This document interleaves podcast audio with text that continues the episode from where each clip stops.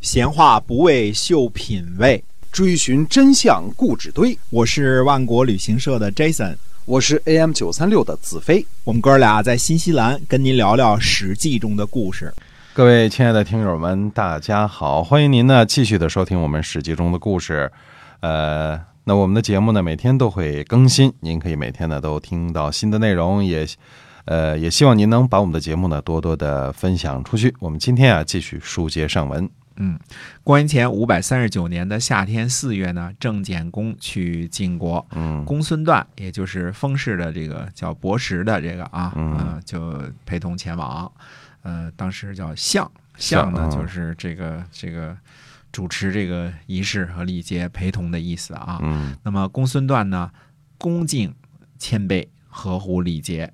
晋平公呢，一一高兴啊，这个就呃赏赐给他册书说呢，说。嗯啊子封对于晋国呢有功劳，虽然是郑国的大臣啊，说嗯对嗯晋国呢有功劳。我听说之后呢，就不敢忘记，把周的田地呢赐给你，用来奖赏以前的功勋。公啊孙段呢再拜其手，接受了册命之后出来了。那么君子就说呢，说礼呀、对人是多么的重要啊！就像公孙段这样骄傲的人，一旦嗯在晋国呢这个手里，就会得到赏赐。呃，何况那些始终坚持周礼的人呢？这位公孙段呢，就是以前那个很伪善啊，郑国嗯请他做卿士，推辞了三次的那种啊，被被子产瞧不起的那位啊。哎，嗯，那么周呢，本来是和温县在一起的，这个嗯温啊，温当时这个现在的河南温县，对吧？嗯当时是在一起的。一个县呢分成了两部分，分开治理，一个叫温，一个叫州，就是现在我们说这个什么州什么州，兰州啊什么这个州，嗯对吧？现在呢属于河南省，但是地理位置呢是在黄河以北。那个时候呢是真正的在黄河以南啊，所以它归在河南省是有道理的，对吧？那么周呢，本来是谁呢？是西城的封地。我们以前说过很多这个西城这主啊，后来呢，这块地方呢归了赵氏，呃，再后来呢就归了栾氏的栾豹。栾氏灭亡之后呢，呃，韩起、赵武和士盖呢都想得到这块封地。赵武说呢，说温县本来就是赵家的土地，嗯，对？吧？那么韩起和士盖就说呢，说从戏称那时候开始啊，这个地方已经转手三次了，嗯啊，那么晋国呢，一个县呢分成两块地方治理的情况多了去了，谁得到就归谁，就是现在是谁就是谁的，对吧？那么赵武呢，听了这话呢，觉得惭愧，就不争了啊。那么韩起呢和士盖两人说呢，说咱不能对别人老说的都是正理儿，然后纳入自己的囊中，所以呢，呃，这俩人呢也不争了， 哦，都不也成也不争了。嗯等到这个赵武做了这个中军将兼正卿之后呢，赵武的儿子赵获就说说这下可以得到周的田地了。那么赵武说呢，退下。嗯他说：“两位先生说的呢是义，违背嗯了义呢是祸患。我其他的田地呢也治理不好，干嘛非得要得到周的田地呢？啊用来招祸吗？”君子说呢，不知道什么招祸是很难的，既然知道了而不听从，祸莫大焉。那么今后呢，谁敢再说周的田地的事儿，杀了他。嗯嘿嗯嗯，对个自个儿儿子啊，这个说的这个话啊，呃，这其中大家想想，这个多了好还是少了好呢？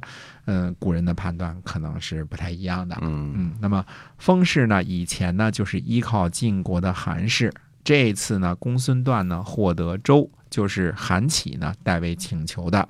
呃，那么书中说呢，说为的是啊，这个韩起啊将来准备再次拿回来这块田地的缘故啊。嗯等到五年之后，这个我们跳跃一下啊，从公元前这个五百三十九年一直跳跃到五百三十五年啊。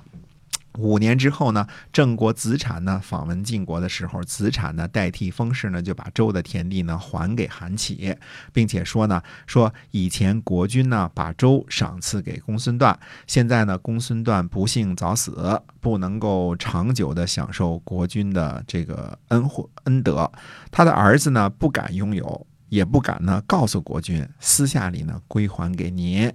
韩起呢就辞谢。子产说呢，说古人说啊，父亲砍柴，儿子无法背走。风师这个就是他这个儿子啊，说害怕呢不能继承先人的绝路，更何况呢能接受大国的这个封赐呢？即便您执政的时候呢，没人敢说什么，以后要是有关于边境的闲话呢，必易获罪。那么封氏的这个罪过啊就更大了。哎，您呢得到州的田地，这是赦免必役的罪过。那么，而且呢，帮助了风师呀，啊、冒昧的向您请求，一并接受。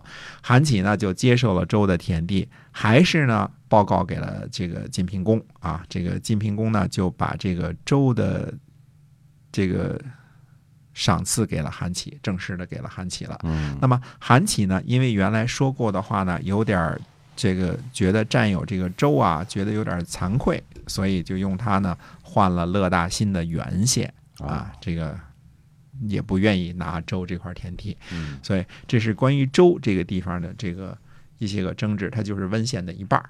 啊，文献，嗯，那么呃，下次呢，我们还是接着讲郑国和晋国之间的故事。那么这个下回再跟大家继续接着说。好，我们今儿啊跟您讲了这个周，感谢您的收听啊，我们下期呢继续跟您讲这个史记中的故事，我们下期再会。再会。